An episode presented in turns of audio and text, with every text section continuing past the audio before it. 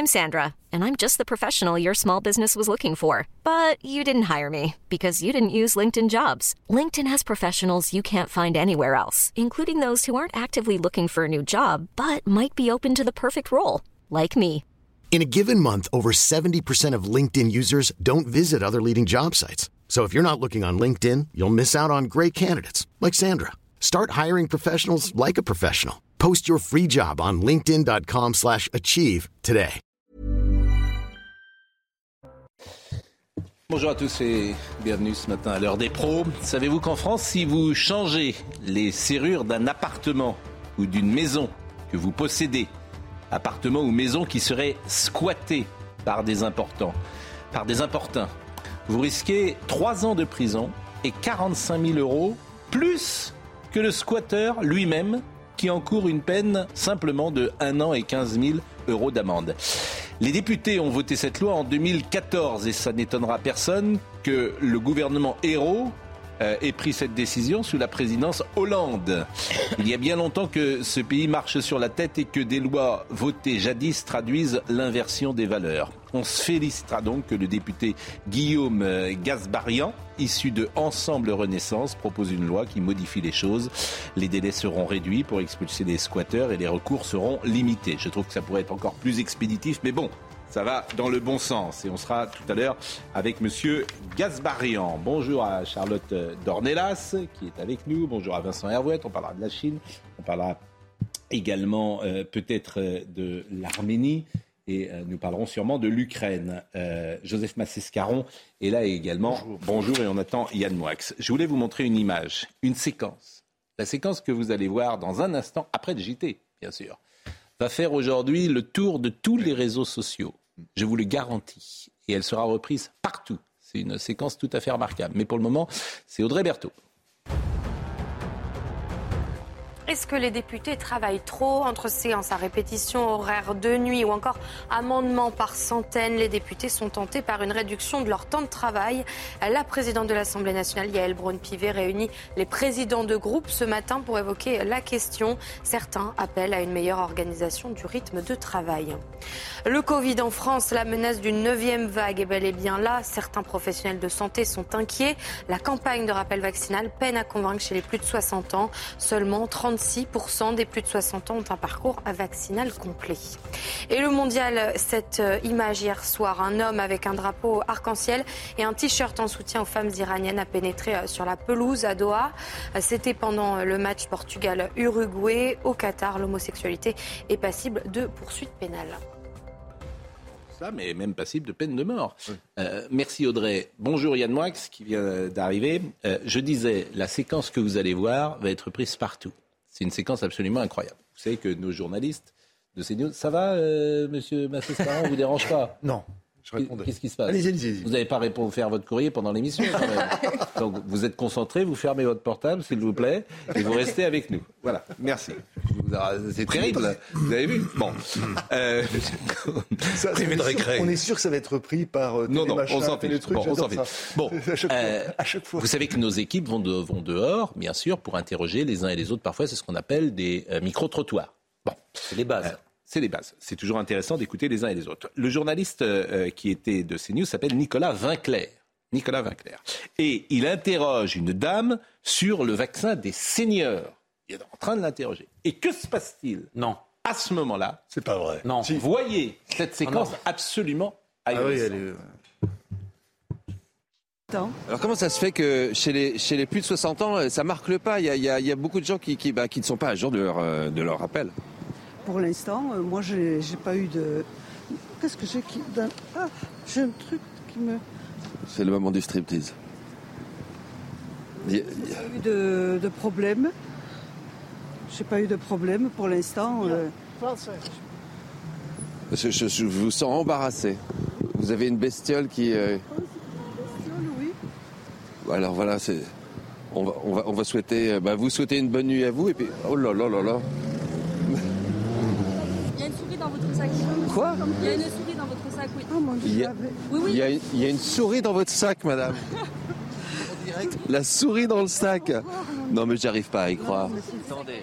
Mais Ah bah vous voyez, elle est, elle est juste là. ça alors, madame, vous avez une souris dans la manche. ça, c'est En fait, c'est pas une souris, c'est un rat. C'est un rat? Voilà, donc en direct live, le rat dans le sac. Madame, comment vous faisiez Vous vous promenez souvent avec des rats dans votre manche? Non, pas du tout. Là. Je vais vous demander de tenir le micro et nous allons filmer la libération. Non, oui. La libération de ce charmant rat qui a... Oh mon Dieu. Ah mon dieu. Oh, j'ai- oh. Et le rat s'en va. Bon, bah alors, on... Oh. Quelle émotion, madame Quelle émotion, un rat dans la manche Un peu troublé, il y avait, il y avait de quoi. Ça arrive pas tous les jours, hein. donc ça, ce sera pour le bêtisier. C'était un rat dans la, c'était un rat dans la manche? Dans le manteau, Ah oui dans le métro, j'ai Bah, C'est complète- complètement incroyable. Voilà, Paris, Il est loin, le, 2022. il est loin le temps de José Garcimore, avec ses souris Avec dans la ses manche. souris. Mais, mais c'est alors c'est une le séquence le Je ne sais même pas comment un rat peut arriver dans une manche. quoi. C'est Mais, mais Pascal Pro, ça y c'est est, étrange. on, on l'a, on l'a trouvé la mascotte pour, pour les Jeux Olympiques de Paris. Mais oui. Bon, C'était la que vous savez- dans la poche. Et en plus, et en plus, elle est fabri- en plus, il est fabriqué en France. Il est même pas fabriqué en Chine. Le meilleur moment du dialogue, c'est quand il dit c'est pas une souris, c'est un rat. Oui. On se sent presque soulagé. Est-ce que vous savez combien il y a de rats dans Paris? Euh, oui, il y en a Oui. deux par personne, deux par 6 habitant. millions, 6 millions pour 2 millions d'habitants. 6 millions et demi. Ah bah. Et les Verts ne veulent pas dératiser la capitale. Alors, j'ai demandé à Jean Lossuc, qui est conseiller de Paris dans le 7e, rue Et Claire. vous savez pourquoi ils veulent pas dératiser? Parce qu'il n'y a pas de rat pour eux, il n'y a que des surmulots. Donc ils ne veulent Ouais. pas surmulotiser, désurmulotiser la capitale. La, la rue Claire, que les Parisiens connaissent peut-être, du 7e arrondissement, qui est une jolie rue. Il y a plein de rats. C'est clair. C'est, bon. Il est avec nous, euh, Monsieur euh, Lossuc, et je le remercie. Bonjour, Monsieur Lossuc. On pourrait en sourire, mais en fait, c'est pas drôle du tout, parce que on ne peut. Il y a des moyens, évidemment, euh, d'arrêter les rats dans Paris, euh, notamment la neige carbonique, je crois. Simplement, euh, Europe Écologie Les Verts et peut-être Madame Hidalgo, euh, qui augmente les impôts, euh, préfèrent effectivement les augmenter que euh, d'attaquer les rats dans la ville. Bonjour. Bonjour. Effectivement, c'est un, vrai sujet parisien qui dure depuis plusieurs années. Euh, la ville de Paris a lancé un plan rat en 2017 avec un million et demi d'euros euh, consacrés chaque année à cela et qui est en fait complètement inefficace parce que tant qu'on ne considérera pas les rats comme des nuisibles qu'il faut, pardon, mais combattre et pas simplement euh, coexister avec, on aura toujours le même problème de surpopulation de rats qui se nourrissent aussi de la malpropreté de Paris. En réalité, vous avez une, euh, conjonction de facteurs qui, vont ensemble, malpropreté, surpopulation de rats et insécurité. Et vous avez toujours le même problème sur tous les grands sites où on constate l'affluence de rats. C'est valable sur le Champ de Mars, vous avez parlé de la rue Claire tout à l'heure. On peut citer d'autres endroits vous voyez une surpopulation de rats qui est liée au fait, en fait, tout simplement par est-ce qu'on pourrait, euh, moi ce qui m'intéresse, c'est est-ce qu'on pourrait euh, tout simplement les, les éradiquer quoi? Est-ce que c'est possible? Attention aux mots que vous employez, vous allez déclencher, euh, Non mais moi je lire. des Non mais est-ce qu'on peut euh, tuer ces rats? Pardonnez-moi de le dire comme ça. Dératiser Oui ou non? Vous avez fait un Vous appel au génocide, Pascal, attention. C'est un- une méthode qui marche, qui a fait ses résultats dans d'autres capitales Oui. Qui sont tout à fait respectueuses de la santé environnementale et qui l'ont utilisé avec des résultats très probants. La neige carbonique. d'utiliser des moyens létaux contre les rats. Mm. C'est quand même l'un des sujets au Conseil de Paris, c'est faut-il ou non utiliser des moyens létaux contre les surmulots On aura ce type de problème et des gens qui se retrouveront avec des, des surmulots dans leurs manches. Bon, bah écoutez, je vous remercie. On voulait juste faire un petit éclairage extrêmement euh, rapide sur ce sujet. C'est vrai que c'est un sujet parisien et je pense à ceux qui n'habitent pas Paris, qui doivent sourire d'ailleurs euh, de nous entendre. Ça risque aussi vite de devenir un sujet euh, plus que parisien, c'est national par rapport à l'image de la France avec les JO de va- 2024. hein. Oui, Oui, non, c'est- mais, mais non, mais tu as entendu le monsieur. il Bon. faut- avec quelques litotes, tout sera réglé. Bon. Il faut simplement utiliser des moyens létaux contre les surmulots. Autrement dit, mort au rat. Mais mort au rat, ça fait pas un programme. quoi. Bon, en tout cas, euh, on va pas s'éterniser sur ce sujet, mais cette séquence est tellement emblématique de la saleté euh, aujourd'hui euh, qui règne à, à Paris. On pourrait tous les jours faire une émission spéciale hein, sur euh, à Paris entre l'argent euh, qui est dépensé. euh, Le lundi, les rats. euh, je veux dire, la circulation, le le bruit, enfin bref. les trottinettes. Tout ça, cette ville est à l'image de la France, d'ailleurs, d'une certaine manière. C'est assez emblématique de ce qui est devenu euh, euh, notre, notre cher et, et vieux pays. Et le dimanche, le crack. Mais si vous dites ça, vous Euh, êtes dans le sexisme. Le squat. Alors le squat, parce que ça c'est aussi euh, extraordinaire. On va être avec Gui- Guillaume Casbarian, député Renaissance et on- alors, est-ce que vous savez par exemple qu'il existe un guide du squat? En vente libre, si j'ose dire. Tout ça n'est pas interdit. Donc, euh, guide du squat. Il y a votre Alors- adresse dedans, Pascal. Alors oui, et vous êtes en forme, dites donc ce matin. Vous. Non, je sais pas ce que j'ai Je veux dire, vous n'avez pas dormi d'habitude, vous êtes endormi à cette heure-là au début de vais à l'émission. 5 heures. Euh, bon, Je peux, je peux vous dire juste une chose après Oui. je me tais pendant les Oui. 12 minutes qui suivent. non, au contraire. J'ai entendu une histoire de squat où les squatteurs ont eu un accident parce qu'il y a eu une défenestration à cause d'une barrière de balcon qui était mal installée. Oui. Le propriétaire, le Oui. propriétaire a été obligé, euh, de- a été condamné à verser plusieurs de dizaines de milliers d'euros aux squatteurs qui se sont blessés à cause de la- du, du balcon. Non, mais le, le guide du squat, vous voyez, ça, ça se passe en France. Donc, alors, ouvrir un squat, euh, je vous dis les, les chapitres. Choisir sa maison, repérage des lieux, l'installation, les preuves, le kit de survie, eau, électricité à tous les étages. Quelques conseils si vous voulez pirater, quelques conseils si vous voulez payer. Résister ne passe pas devant les, euh, ne passe pas forcément par les tribunaux. Mise en place d'un dossier de défense juridique. Tout ça est absolument sidérant. Je veux dire, personne n'a interdit cette publication. Ça s'appelle le guide du squat. Préface de Jean-Luc Mélenchon. Non, mais je- et j'ai appris tout à l'heure, là encore, que vous risquez davantage. Alors, quelqu'un vient chez vous changer les serrures, vous risquez plus que l'autre. Et qui avait voté ça? Jean-Marc Ayrault et François Hollande, Parce bien évidemment, serrures, hein. en Vous 2014. coupez l'eau, vous coupez l'eau. Oui. C'est considéré comme une violation de domicile à partir du moment où votre logement est squatté. Mais Bon. en revanche, si l'eau n'est pas payée, c'est à vous de, le- de la payer. Bon, c'est euh, Les oui, bases. non mais franchement, le dossier squat, là aussi, il est révélateur. Il illustre en fait la folie de ce pays depuis tant d'années. C'est-à-dire que des gens ont voté ça. Ils ont voté ça. Donc euh, tout marche euh, cul par-dessus tête. Alors on est avec euh, Monsieur comment dire Casbarian. Ah il n'est pas là, Monsieur Casbarian? Ah oui, bah oui, mais il faut l'appeler. Euh, il est député de la Renaissance euh, Eure-et-Loire et euh, c'est un sujet qui nous a intéressé parce qu'on a souvent parlé euh, régulièrement des, squats ici et, effectivement, comment se fait-il que la loi ne protège pas davantage les propriétaires et même favorise les squatteurs? Ça échappe à... À la, la vérité, c'est qu'il y a déjà une loi c'est pas la squat qui a été votée, vous savez, en 2018. Oui. Et le gouvernement, à l'époque, avait fait une différence assez difficile à comprendre entre les squatteurs et les euh, locataires mauvais payeurs, donc qui deviennent squatteurs après être rentrés de manière légale dans le logement en étant locataires. Et, et pour les squatteurs purs, il y avait déjà eu des progrès qui avaient été faits euh, pour les propriétaires, pas pour les mauvais payeurs. Alors, figurez-vous, que parce que qui- euh, je, je vais vous faire entendre la voix de Marine Lançon, parce qu'on l'entend trop peu souvent. Et Marine est en train de me parler à l'oreille. Et là, elle va parler à la France, qui nous écoute. Et on devait avoir M. Casbarian en FaceTime. Et peut-être que ça va être encore mieux. Que se passe-t-il, Marine? Il arrive en plateau. Non Bravo, Marine. Non Pascal, Il vient d'où? En direct. Monsieur Casbarian, alors vous voyez en plateau, vous savez, vous vous souvenez de Don Camillo? Bien sûr. Oui. Quand Fernandel. euh, Les eh ben, euh, Marine, c'est un peu Dieu dans Don Camillo. Elle parle, si vous voulez, la, la voix descend sur le plateau. Il n'y a pas quelque chose qui vous, qui vous frappe chez les squatteurs? On peut jamais squatter euh, les squatteurs. C'est-à-dire qu'on a l'impression qu'ils sortent jamais. Une fois qu'ils sont à l'intérieur d'un Oui. appartement ou d'une maison. Ils sortent plus. C'est comme les rats. On pourrait très bien squatter euh, les squatteurs et re- retrouver notre appartement. de Ah, c'est mais absolument interdit. Mais on n'a pas le droit. C'est pour ça que les. Mais non, non, mais de manière illégale comme eux. Ouais, Ah, mais- monsieur, alors, monsieur Gasparian. L'égalité au regardez, carré. Monsieur Gasparian, venez, venez. Entre ici, entrez ici. Mais non, je vous en prie, vous étiez là, vous n'y pouvez rien parce que vous étiez à RTL à, à fait. 8h30. Oui. Hein, donc vous avez pris le périph. Et rien ne circule à Paris. Non. Ah, là, vous nous étonnez.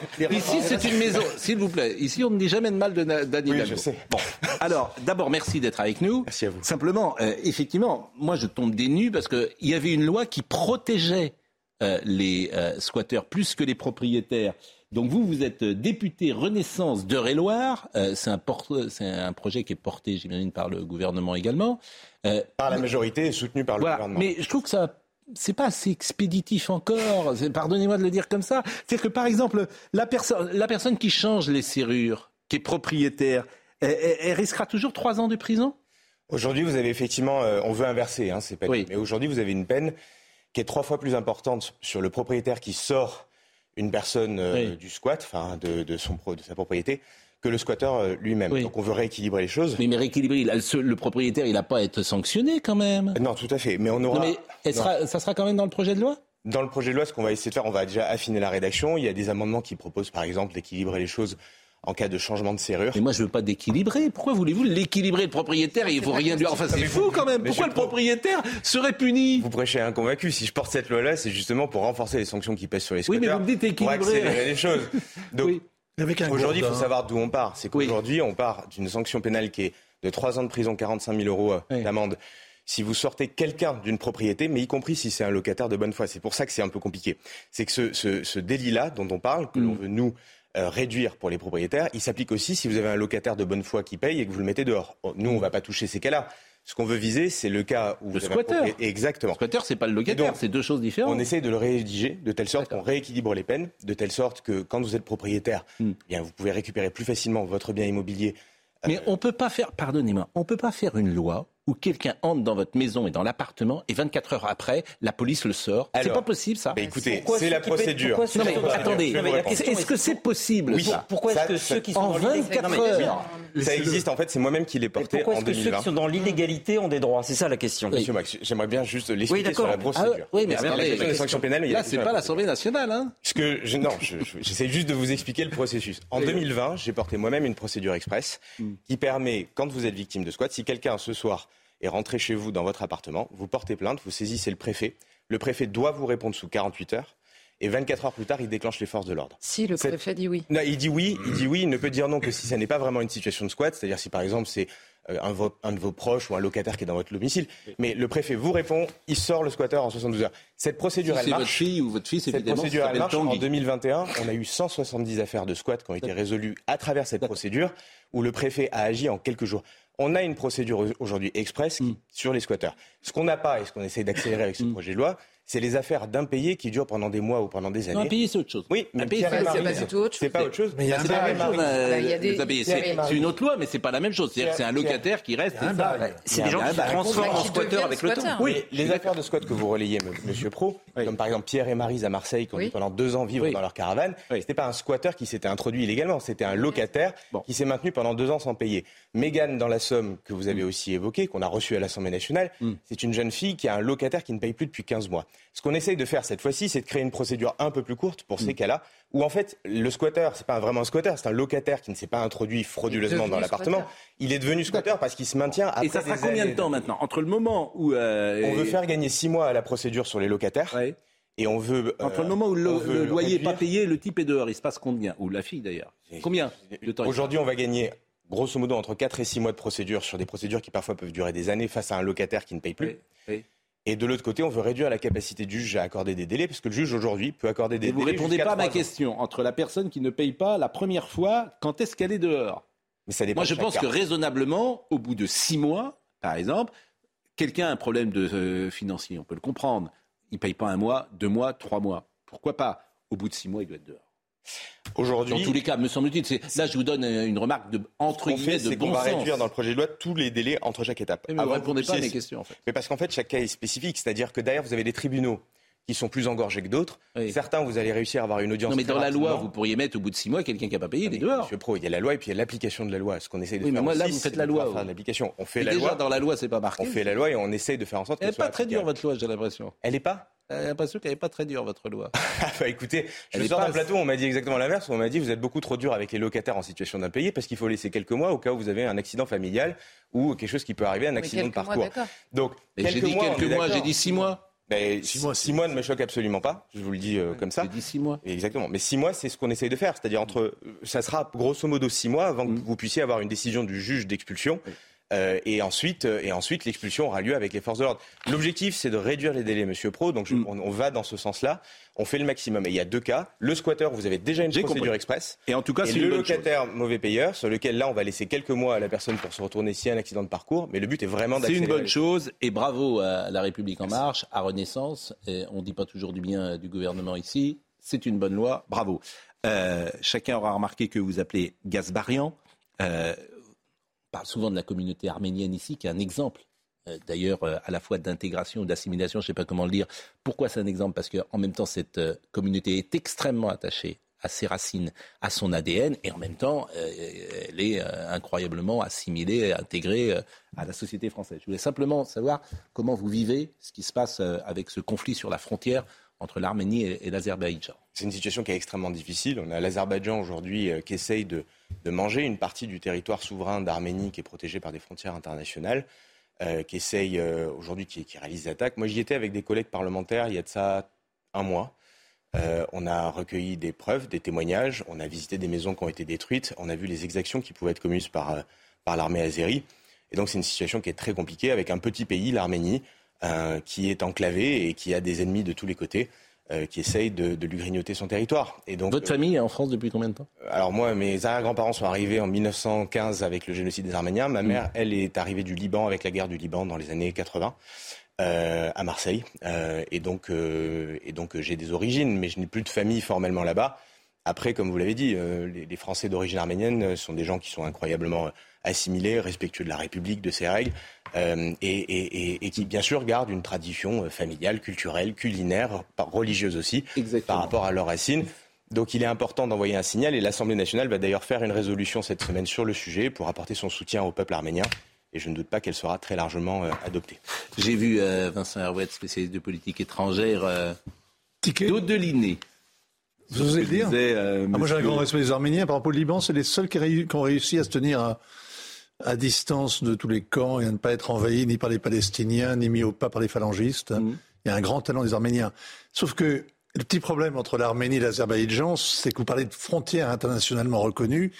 Il se trouve que si on s'arrête au droit, au droit simple, l'Azerbaïdjan a la, souveraineté sur le Nagorno-Karabakh qu'occupe légitimement au regard de l'histoire, mais qu'occupe quand même Arméniens. Sauf qu'aujourd'hui, l'Azerbaïdjan attaque l'Arménie et ses frontières internationalement reconnues. Nous, ce qu'on a vu, c'est pas le Karabakh. Non, mais ça fait, quand même, ça fait quand même. Ce qu'on a vu, c'est pas 30 ans que les Arméniens squattent. Ce qu'on a vu, ce qu'on a vu, pardon, monsieur, mais c'est pas vrai. Aujourd'hui, le Karabakh, d'ailleurs, a historiquement euh, toujours été euh, arménien. Historiquement. Mais je vous parle pas du Karabakh. Ce qui se passe actuellement, c'est que sur le territoire souverain d'Arménie, internationalement reconnu, les Azéris font des incursions au-delà de 10 km sur la frontière et ont un objectif de manger le Siounik, c'est-à-dire la région qui est au sud. Pourquoi? Pour relier la Turquie à l'Azerbaïdjan. Mais sauf qu'ils le font sur un territoire souverain internationalement reconnu. Donc, pardon, mais le squatter... Ce que dit M. Kasbarian est, est, incontestable. Bon, euh, vous savez que Noël approche. Merci. Hein. Merci, à vous. beaucoup euh, d'être venu, mais vous pouvez rester jusqu'à encore quelques secondes avec nous. Vous, allez voir, c'est très intéressant tout ce qui se dit toujours ici. Et euh, comment dire, c'est bientôt Noël. Et euh, par exemple, dans le nord de la France, on imagine des sorties scolaires. Ah oui, et on se dit, tiens, on va aller, je sais pas, au zoo. Dans le temps, on allait au zoo ou au cirque, ou alors aller voir, euh, je sais pas, un jardin quelconque, un marché de Noël. Eh bien, euh, là, c'est mieux, puisque dans le nord de la France, et donc, je crois, à Valenciennes, au lycée Watteau de Valenciennes, une sortie scolaire prévue le 2 décembre prévoit une visite dans un camp de migrants à Calais. Alors évidemment, certains parents sont un petit peu surpris. Voyez le sujet de Quentin Griebel.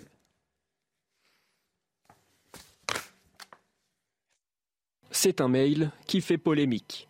Envoyé par une professeure de philosophie d'un lycée de Valenciennes, il détaille aux élèves leur sortie scolaire dans un camp de migrants de Calais. Au programme, une rencontre avec des bénévoles de l'auberge des migrants, des ateliers de bénévolat et même un déjeuner sur place. Certains parents d'élèves auraient alors contacté Protégeons nos enfants, un réseau affilié au parti politique d'Éric Zemmour, Reconquête. On peut même se demander si euh, ces élèves ne sont pas, euh, d'une certaine manière, euh, pris en otage avec cette propagande qui s'immisce dans, leur, dans leur classe. Ils sont là pour forger leur sens critique, leur discernement, mais pour le moment, avec cette visite scolaire, ils n'ont qu'une vision extrêmement partiale de, euh, du sujet euh, de la migration et, et, et de, de l'immigration en général. La professeure en charge de la visite est l'auteur de plusieurs livres sur l'immigration et a créé une association pour venir en aide aux migrants. Contactée, elle a indiqué avoir porté plainte après la diffusion en ligne de certaines de ses informations personnelles. Elle a également affirmé vouloir maintenir cette sortie scolaire. Bon, l'école, il y a un vrai problème dans l'école française parfois il y a quoi Comme dans plein de problèmes en France, il y a un problème parce que tu sors de l'école, tu sais pas écrire, tu sais pas compter, tu sais pas si Louis XIII était avant Henri IV, tu en fait, tu sais pas grand-chose. Et en plus, tu as affaire, alors je sais pas la proportion, mais à des euh, militants. cas des gens qui poursuivent une idéologie. Est-ce que c'est la place, euh, je vous pose la question, euh, d'enfants, d'aller visiter un camp de migrants en, sortie scolaire Je vous pose la question. Est-ce que c'est est -ce le travail de l'école Est-ce que c'est la mission de l'école Non, évidemment que c'est pas la, c'est pas la. C'est la mission des parents peut-être hein, de le faire. Hein. Je dis pas la même chose. Hein. Les parents, je trouve que c'est intéressant. Euh, pour les parents peut-être d'emmener leurs propres enfants et, de voir comment. Un de migrants par ailleurs, qu'est-ce que c'est que cette idée D'ailleurs, visiter, je trouve que déjà le, là-dedans, le mot visiter, l'idée qui est dérangeante dans cette affaire, excuse-moi Joseph, c'est le côté, l'aspect zoo de l'excursion. Ah Vous parliez tout à l'heure de zoo. Avant toute chose, avant toute chose, c'est ça qui me gêne. Bien sûr, le mot, le, mot visite est tellement. Euh, il faut rappeler, euh, l'école est faite pour instruire. Voilà, et pour instruire et pas. Euh, et si on veut parler à ce moment d'éducation, c'est ce que vous l'avez dit, ça c'est le rôle des, parents. Ça, bien évidemment. Mais la situation dans laquelle se trouve l'école aujourd'hui, ça devrait être une cause nationale. Oui. Ça devrait être une cause nationale. Parce que on n'apprend plus rien, on n'apprend plus le français, on n'apprend plus les mathématiques, on n'apprend plus l'histoire et la géographie, ce qui est très important. Pourquoi? Parce que l'histoire, ça vous permet de vous situer dans le temps, la géographie de vous situer dans l'espace. Et à un moment donné, on se dit comment ça se fait que les jeunes qui sortent soient désorientés? Bah oui, s'ils ont ni la notion du temps, ni la notion de l'espace, mais en revanche, ils vont visiter euh, des, camps de migrants comme si c'était donc ça ne dit rien. Voilà. Sans référence, ça ne dit rien. Juste ils vont pas avec des cacahuètes dans les poches pour éviter les Si, intellectuellement, ils vont avec des cacahuètes dans les poches. Intellectuellement, oui. Et, et, rejoins Joseph sur une chose, et après je me tais. C'est la chose suivante, c'est que l'école. Promesse, promesse. Selon, selon les professeurs, euh, l'école n'est plus du tout un lieu où on apprend. C'est un lieu où on apprend l'égalité et c'est un lieu où on apprend et où on apprend le respect de l'autre et le vivre ensemble, ce qui est l'apanage des parents, mais pas du tout de l'école. Ah bah l'école n'a jamais été là pour apprendre le vivre ensemble. L'école est là pour apprendre l'instruction. Des il y a données un certain temps que c'est un ministère de l'éducation nationale et, visite, pas un ministère de l'enseignement public. Moi qui suis beaucoup engagé sur les écrire et compter, c'est assez, c'est une partie du programme. Idéologique. Mais, là où vous avez raison, c'est que ça devrait être une cause nationale. Et par exemple, il y a une mesure qui devrait être euh, prise immédiatement, c'est de faire des classes de 20 élèves, immédiatement. Alors évidemment, ça, demande sans doute de recruter plein de profs, etc. Mais c'est ça une vraie cause. Tout part de l'éducation. Un président de la République qui arriverait et qui dirait euh, on fait un, grand plan de l'éducation nationale, il n'y aura pas une classe au-delà de 20 élèves. Voilà. Ça, ça un petit peu de... Et combien de nationalités dans la classe? On est incapable. Je rentre pas là-dedans, mais vous voyez, c'est-à-dire que ça, c'est une vraie cause, ça serait formidable. Mais bon, tout ça n'est pas très grave. Comme on ne voit pas plus loin que le bout de son nez. mais vous avez raison, il y a une question de moyens, mais votre exemple prouve qu'il y a mm. aussi une question de fond et de, et de manière de concevoir, en effet, ou l'éducation ou l'instruction euh, nationale. Et il serait bon euh, qu'on revienne à ça. Je suis d'accord. Je suis bien d'accord avec vous. On marque une pause. Euh, on va être, je l'espère, en direct de Chine avec un témoignage tout à fait sidérant. Sandrine Rousseau qui trouve que les euh, joueurs de football sont des pleutres. Et alors on va se faire plaisir parce qu'on a le droit de se faire plaisir. On recevra Jean-Pierre Lavoigna qui a écrit euh, Romy Schneider et Claude Sautet, puisqu'ils ont tourné ensemble cinq films. Et ça, on sera vraiment plaisir. On a des extraits à vous montrer, des extraits de Lina formidables. À tout de suite. Audrey Berthaud. Il est 9. Ah. Les bouchers charcutiers manifestent aujourd'hui devant l'Assemblée nationale. C'est une première depuis 20 ans. Ils subissent de plein fouet la hausse du coût de l'énergie et se disent particulièrement impactés. Ils réclament des aides supplémentaires. En Seine-Saint-Denis, hier, un Roumain de 24 ans suspecté du meurtre d'un septuagénaire à la Courneuve a été interpellé et placé en garde à vue. Le jeune homme était sous le coup d'une obligation de quitter le territoire français depuis le 2 septembre dernier. Il avait été expulsé, mais forcé de constater qu'il a réussi à revenir sur le territoire et à commettre ce crime. La rencontre Portugal-Uruguay hier soir, grâce à un doublé de Bruno Fernandez, le Portugal s'est imposé 2-0. Ils valident leur qualification pour les huitièmes de finale de la Coupe du Monde et joueront contre la Corée du Sud. Ce sera vendredi. Merci euh, Audrey. Euh, je voudrais juste qu'on réécoute une seconde une intervention, parce qu'on a parlé du squat tout à l'heure, il y a beaucoup de réactions, pour tout vous dire, sur les réseaux sociaux. Et c'est vrai que euh, je voulais vous faire écouter euh, une intervention euh, d'un député LFI de la France Insoumise, Sébastien Delogu, qui est intervenu dans l'Assemblée nationale. Et nous écouterons après l'excellente réponse de M. Dupont-Moretti. Mais écoutons d'abord ce député, et pardonnez-moi, je le fais rarement, de revenir sur un dossier que nous avons traité, en, l'occurrence le squat, mais vous êtes très nombreux à en parler sur les réseaux sociaux. C'est l'histoire d'un couple de jeunes de 25 ans avec deux enfants en bas âge. Le jeudi 12 avril 2012, à 14 heures, ils sont expulsés de leur logement par un jugement. Cette famille est perdue, le couple est détruit. Le parcours du combattant s'enchaîne pour la maman et le papa pour essayer de retrouver un logement. Le père n'assume plus son rôle, le couple se sépare, les enfants perdent leur repère. Dix ans passent et en 2022, après avoir enchaîné des événements tragiques, le père ne voit toujours pas ses enfants, de peur d'être jugé, pour ne pas avoir réussi à subvenir aux besoins de sa famille. Cette famille, c'est celle d'un parlementaire assis sur ses bancs. Cette famille, c'est la mienne. Je vous en supplie, ne perdez jamais de vue que le droit fondamental au logement ne peut être mis au même niveau que la rentabilité financière d'un bailleur. Et euh, l'intervention de M. Delogu, c'était son histoire qu'il a effectivement exprimait à l'Assemblée nationale. Et voilà euh, la réponse, ou voici plus exactement la réponse euh, d'Éric Dupont-Moretti.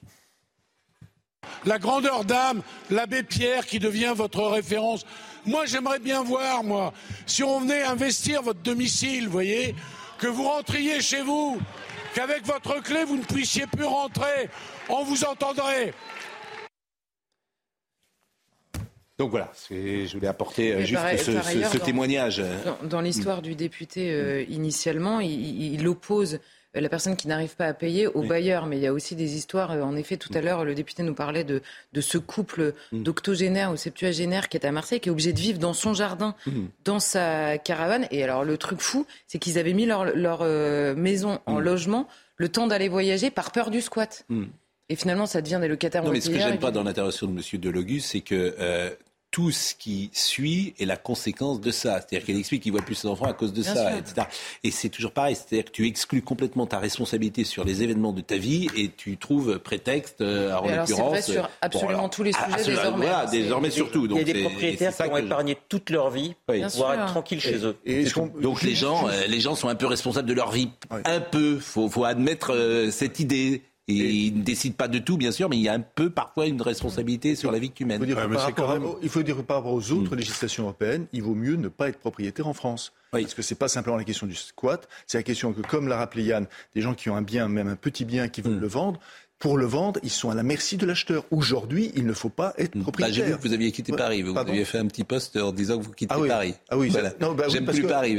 Oui, parce que les rats, non merci. Oui. Pour moi. Donc vous avez quitté, euh, vous êtes né à Paris, je crois en plus. Vous avez toujours été à Paris et là vous avez quitté Paris. Ah bah ça c'est, vous me refaites une séquence Hidalgo. Je veux dire, mes parents sont nés à Paris, euh, mes hmm. enfants sont nés à Paris, je suis né à Paris, mes grands-parents sont nés à Paris, voilà. Et là vous partez. Ah bah comme euh, des dizaines de milliers de Parisiens, oui, ça c'est. La Chine.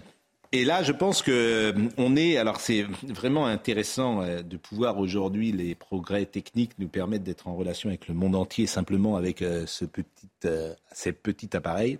On doit être, je pense, avec Sébastien Le Dilzik, s'il est là. et est-ce qu'il est là et je le remercie grandement d'être là. Alors vraiment, c'est, vous voyez, c'est formidable parce qu'avec Sébastien Le Belzik, vous êtes journaliste. Et euh, avec euh, Skype ou avec euh, FaceTime, on arrive à avoir cette qualité aujourd'hui de transmission. vous êtes donc confiné. Et je voudrais que vous m'expliquiez votre vie de confiné. Parce que lorsqu'on dit en France qu'on est parfois en dictature, le, témoignage que vous allez apporter relativise, même si on, on, a pu les contester, les mesures qui ont été prises en France. Euh, qu'est-ce qui s'est passé d'abord? Comment vous avez appris que vous étiez confiné? Pourquoi Lorsque vous avez descendu, je crois, euh, des poubelles? Oui, c'est ça. Je descendais mes, poubelles pour ne rien vous cacher et euh, en arrivant en bas, euh, effectivement, il y avait des, gardiens devant la porte en, combinaison euh, intégrale hazmat, vous savez, avec des visières, des masques, ces grandes combinaisons blanches qui bloquaient la porte et qui m'ont, ils étaient très surpris. Ils m'ont dit non mais qu'est-ce qui se passe? Remonte chez toi tout de suite.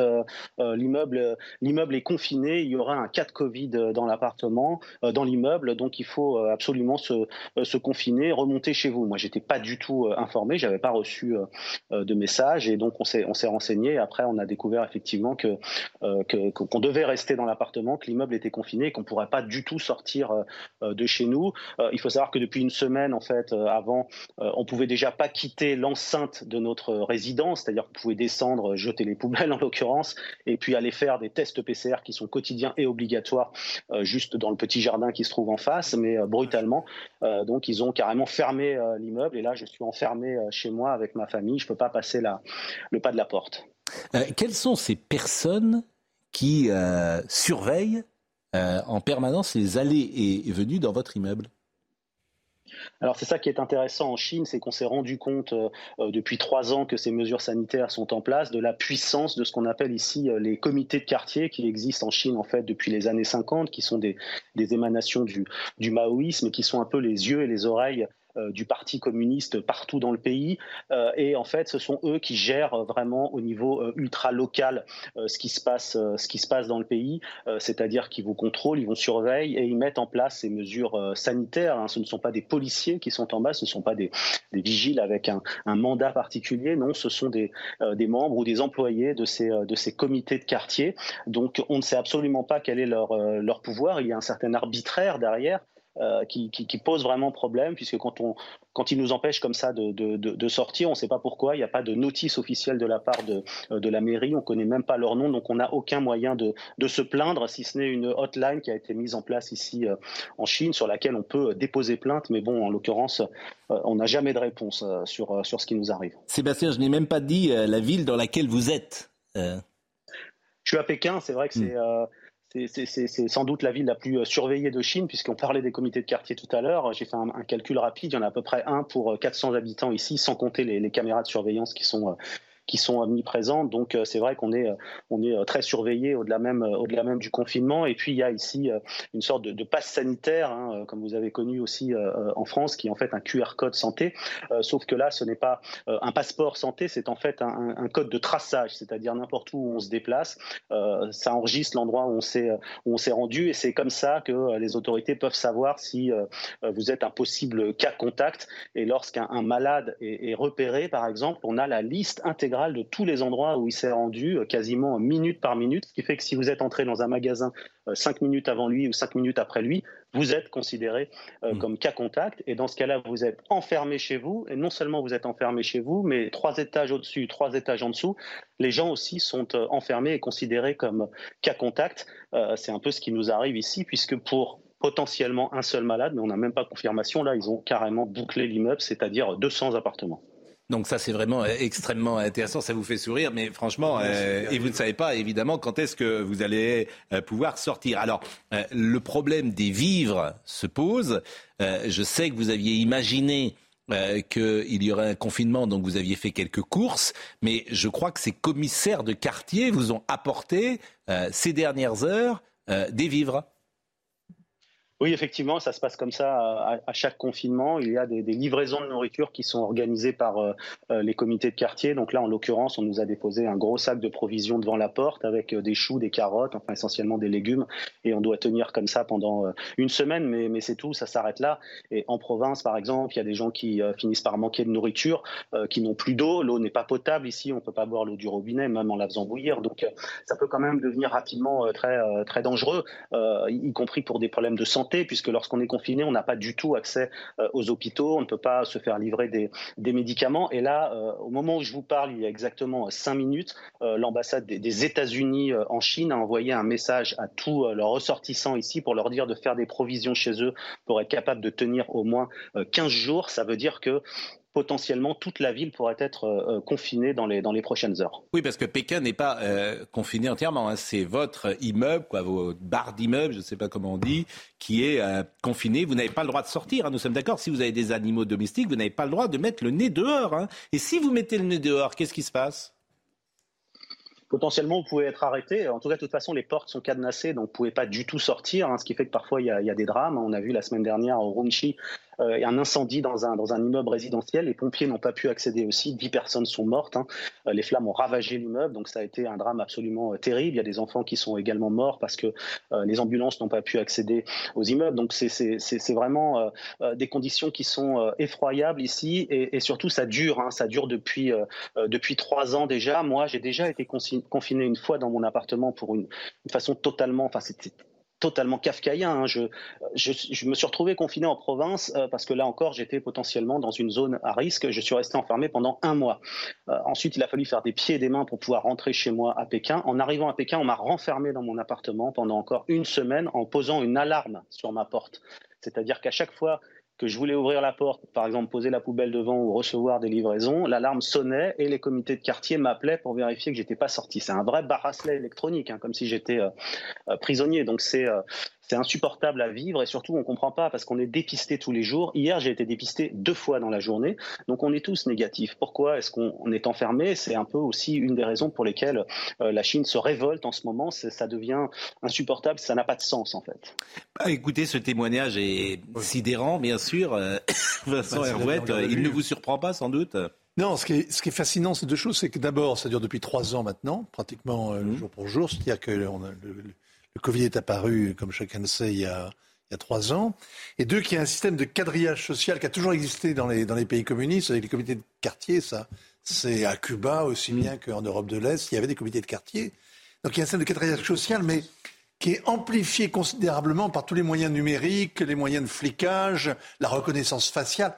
Par exemple, les gens qui ont manifesté le week-end dernier, certains qui n'avaient pas été contrôlés sur place ont été appelés en Chine par le commissariat du coin pour les intimider, alors qu'il n'y avait aucun moyen normalement de savoir hmm. qu'ils avaient été parmi les manifestants. Donc il y a vraiment une censure, un système très très lourd, et ça rend fou. Le pouvoir en Chine est devenu fou, c'est irrationnel. Hmm. Et on a vu ça en France. Des, bah, ça relativise quand même ceux qui disaient on est en dictature en France. on entend ce que dit euh, Monsieur. C'est euh, irrationnel. C'est-à-dire qu'on a perdu, ça a perdu le sens.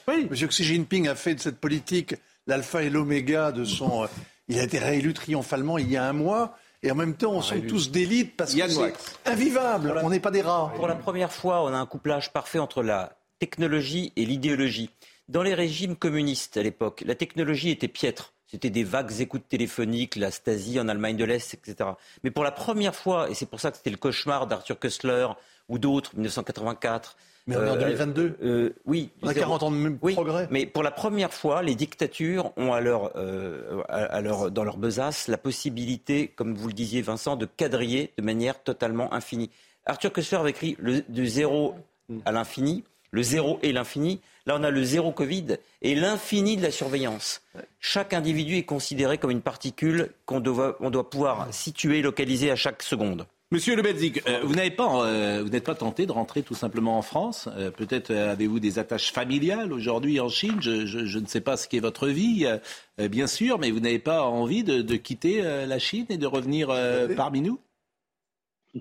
Bon, déjà, je suis, je suis correspondant, donc c'est un peu mon travail aussi d'être ici pour raconter ce qui se passe. Il y a énormément de journalistes qui ont été soit expulsés, soit qui ont quitté la Chine. Si tout le monde s'en va, on ne saura pas ce qui se passe ici. Donc il y a quand même un travail d'information à faire et je documente régulièrement euh, ce qui se passe ici par le biais de, euh, documentaires où, on raconte au quotidien les évolutions de cette politique zéro Covid. C'est vrai que on a rouvert très rapidement le pays. Hein. Dès mars 2020, euh, les, choses étaient redevenues euh, relativement normales ici, alors que vous, en France, vous étiez vraiment euh, empêtrés dans cette épidémie.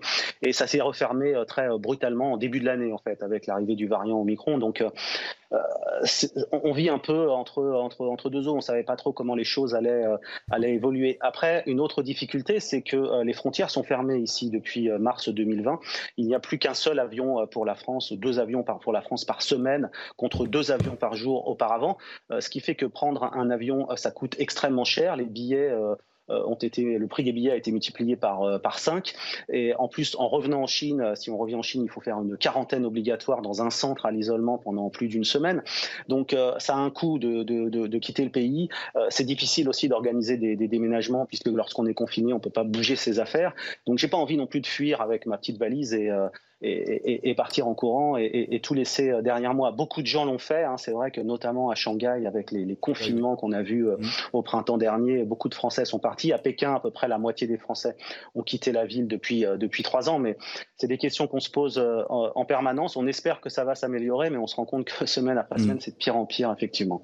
Bah merci en tout cas et puis bon courage à vous et si on peut euh, vous aider euh, bien évidemment et en tout cas vous interroger euh, régulièrement eh bien on le fera bien sûr vous êtes donc l'un des journalistes sur place et c'est tout à, votre honneur de vouloir témoigner de ce qui se passe aujourd'hui à, Pékin. Un dernier mot peut-être À Pékin, à Shanghai, un peu partout. J'ai des couples d'amis que j'ai qui, qui, vont rentrer d'ailleurs bientôt et, et qui me racontent exactement la même chose avec la même situation totalement kafkaïenne.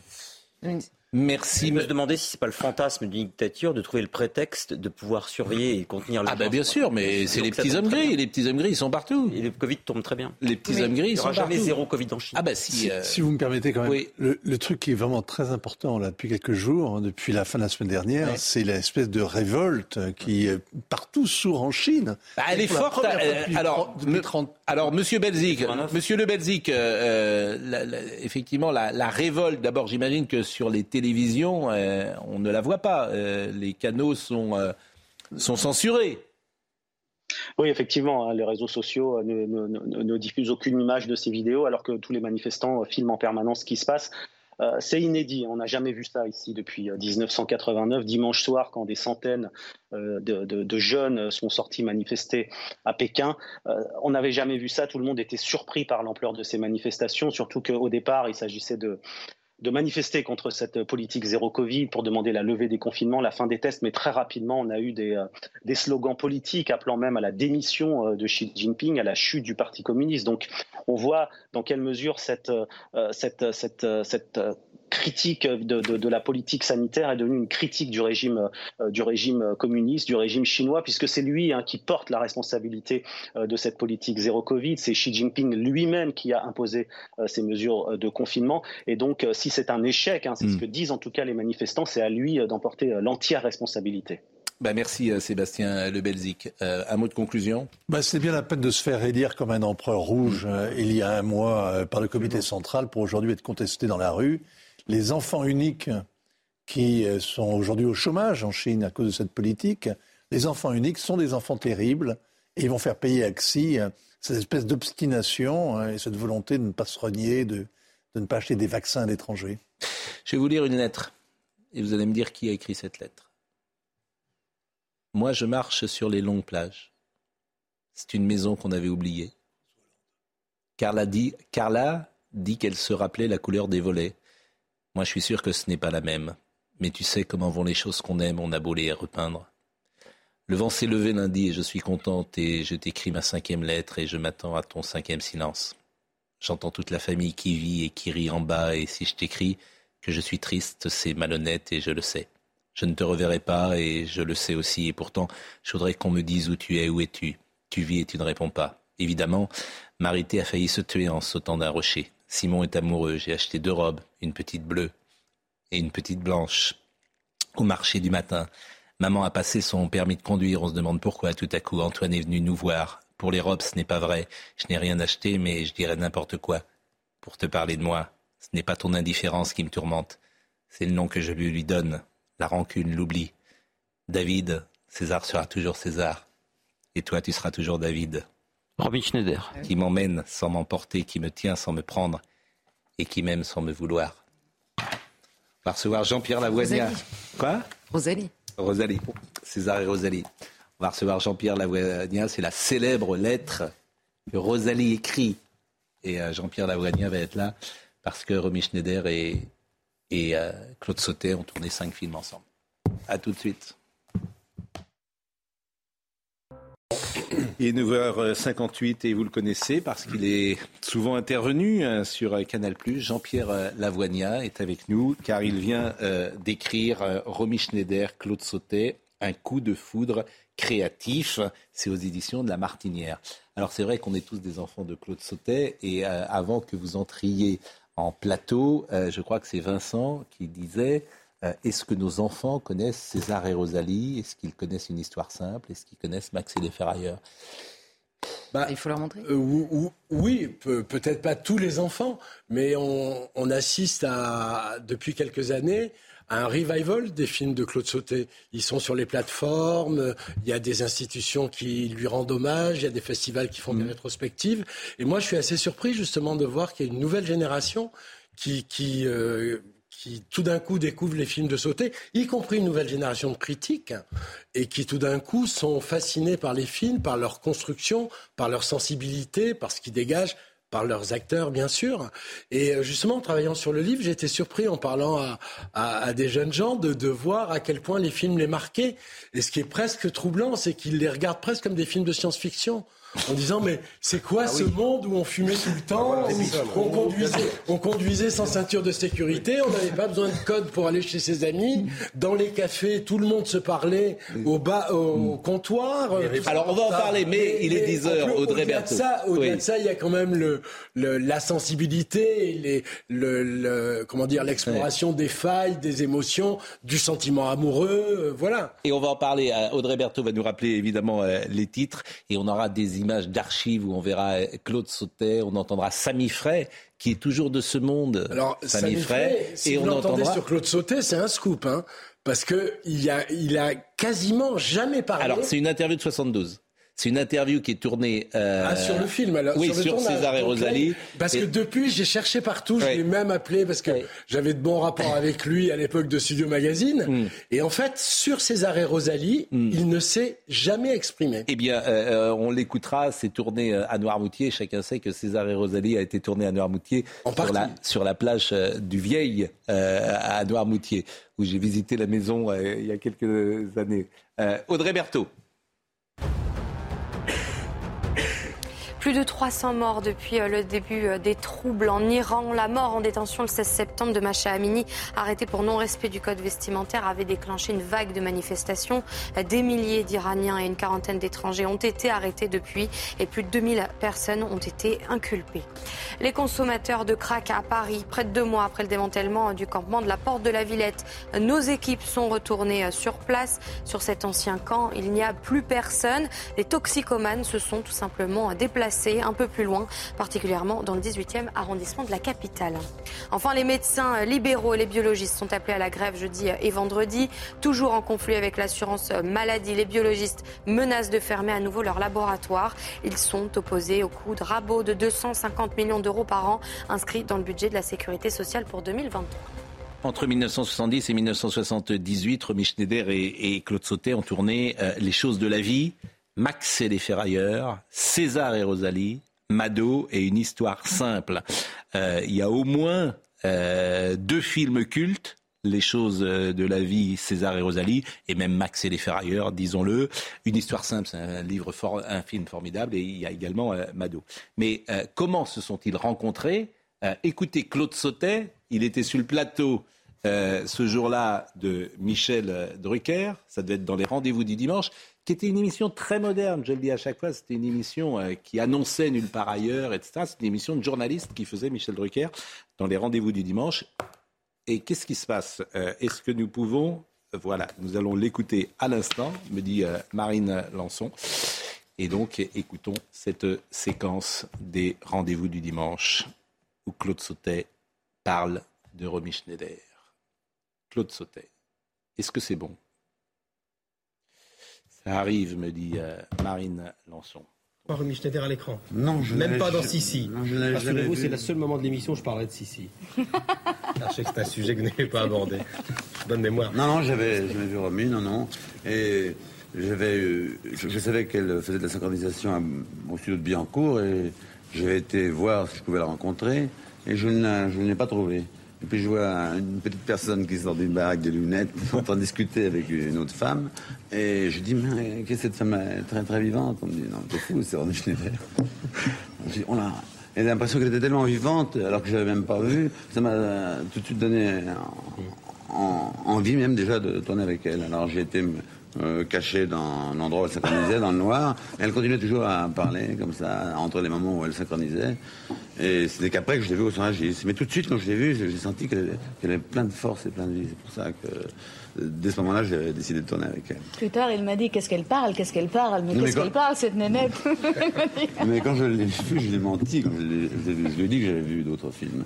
C'est qu'après que je lui ai dit que j'avais D'ailleurs, que c'était pour la sortie d'une histoire simple, parce qu'on reconnaît Bruno Kremer, qui est un merveilleux comédien. bien sûr. bien sûr.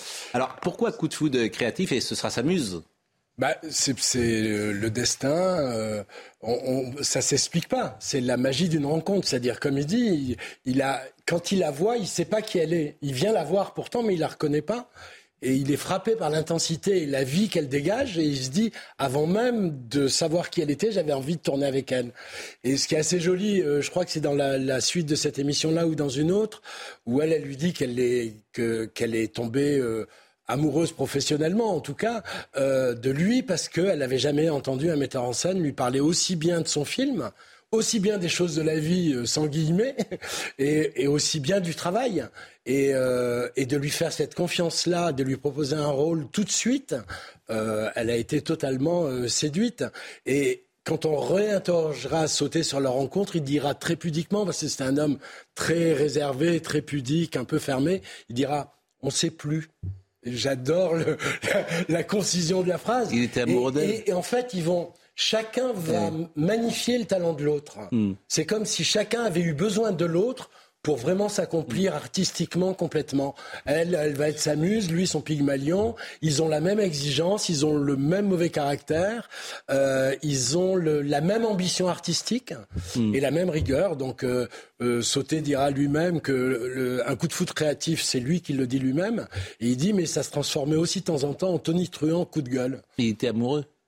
Bah oui, ils étaient tous les deux. Ils ont forcément tous les deux été amoureux, mm. euh, au sens fort, je pense. Mm. Mais après, euh, la vie fait qu'ils étaient chacun, ils avaient chacun leur vie, et que je pense qu'ils l'ont sublimé, et que ce qu'ils n'ont pas pu se donner dans la vie ou pas voulu se donner dans la vie, ils l'ont donné dans les films. Vous savez ce qui est extraordinaire dans le film de Sauté? C'est qu'on a l'impression qu'ils ont commencé avant qu'on les regarde et qu'ils vont continuer après. Première chose. Et la deuxième, c'est que j'aime l'époque où les réalisateurs portaient un costume et une cravate. Aujourd'hui, ils portent des baskets et des cagoules. Et ce sont des cons.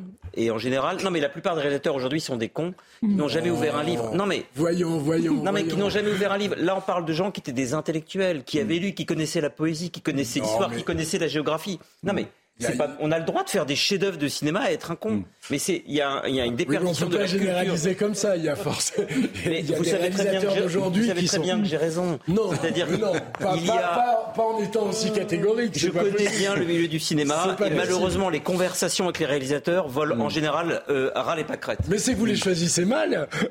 non, je les fuis, c'est tout. Je préfère voir les écrivains. Il y en a qui parlent très bien. Bon, on va voir aux États-Unis, en Allemagne. Non, non, en France, en France. Non, mais euh, ce qui est vrai, c'est que euh, ce cinéma-là a un scénario, a un dialoguiste, oui, euh, mais... un réalisateur, oui, que ce sont trois fonctions différentes. Tu peux être un grand réal et un piètre scénariste, et réciproquement. Par exemple, lui est metteur en scène, Sautet. A priori, il n'écrit pas une ligne. Oui, mais il, il, travaille, il collabore beaucoup, beaucoup au oui, scénario mais avec Dabadi. Je suis d'accord avec lui, mais c'est Dabadi qui, qui, qui, écrit, a, qui a la main et le stylo. Ouais. Mais dans, dans, le livre, vous verrez, il y, a, il y a deux, trois exemples de scénarios ouais. écrits à la main par ouais. Dabadi et corrigés par Sauté. Je suis d'accord. En plus, mais... quand Dabadi écrit, c'est à la suite de discussions interminables. Oui, mais il n'empêche. raconte de, les séances de travail qui étaient vraiment très. Euh, il dit c'est un vrai tourbillon. Il dit même euh, sauter dans les moments difficiles, enlever ses chaussures et faisait les 100 pas derrière moi en chaussettes et il discute chaque scène, chaque chaque chaque intention puisque Dabadi raconte même qu'il il lui dit d'écrire les regards, c'est-à-dire il dit bon d'accord là t'écris, elle le regarde, mais ça c'est le premier regard, le deuxième il est comment? Mm. et et, et c'est lui qui accouche d'Abadi quand même. Mais c'est ce que je veux voilà. vous dire, c'est-à-dire qu'il est dans la peau de l'entraîneur qui euh, accouche, comme vous dites, oui. mais c'est quand même Dabadi qui écrit, et c'est pour ça qu'il est euh, ce, celui qui, euh, qui, est le patron, quoi, qui est le taulier, bien sûr. Oui, mais, mais... Et il renvoyait, paraît-il, son scénario à Dabadi en lui disant c'est trop brillant. C'est-à-dire, je veux la note juste, oui, l'écriteur juste. Alors, on va mais, voir des photos. Mais en même temps, ce qui est beau dans les dialogues de Dabadi, c'est ouais. qu'ils ont l'air à la fois de sortir de la vie, ouais. Et puis que quand on les écoute vraiment, ouais. c'est pas des dialogues euh, vraiment réalistes. Euh, Vous trouvez? Bah oui, il y a, y a, quand même toujours. nous, sommes, nous sommes, septembre, par exemple. Non, mais ça, c'est génial. Oui, mais personne ne dit ça. Non, mais ça, c'est génial. Nous sommes septembre. un équivalent, parce que si on filme des phrases telles qu'elles sont dans le quotidien, elles ne sonnent pas au cinéma. Donc, il faut trouver un équivalent qui sonne quotidien. Et en plus, c'est ce que. C'est ça le génie. Non, mais ça, c'est ce que dit sauter sur Romy. Il dit que la qualité qu'elle avait, c'était que le moindre, à cause de ce, enfin plutôt grâce qu'à cause, grâce à elle, à son talent, mm. euh, à son accent, à la voix qu'elle avait, mm. le dialogue le, plus banal prenait tout d'un coup une profondeur romanesque, une, une dimension romanesque.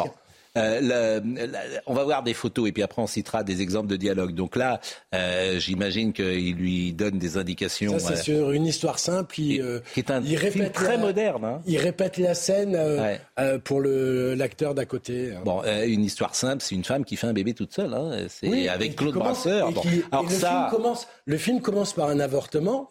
Et c'est le premier film d'un metteur en scène de ce statut-là avec une star du statut de Romy Schneider, où l'avortement est montré non pas comme un, acte militant et tout ça, mais comme quelque chose qui désormais fait partie de la vie des femmes. Là, par exemple, vous avez vu une scène de, ah, bah, une photo de la, de, de, la, de la vie, voilà, quand elle le regarde et où elle tape à la machine, on la voit d'abord de dos, on voit sa nuque. Exactement, Romy et Schneider. le dialogue est génial où elle lui dit comment on dit. Euh, comment on dit mentir euh, Enfin, pas mentir, mais pour raconter des histoires. Il lui dit affabuler avec deux F. Donc, euh, donc, alors ça, euh, je pense que c'est dans les choses de la vie. Bien sûr, elle est d'une beauté mais foudroyante. Et ce qui est extraordinaire dans le jeu de la comédienne de Romy Schneider, c'est qu'on ne voit rien.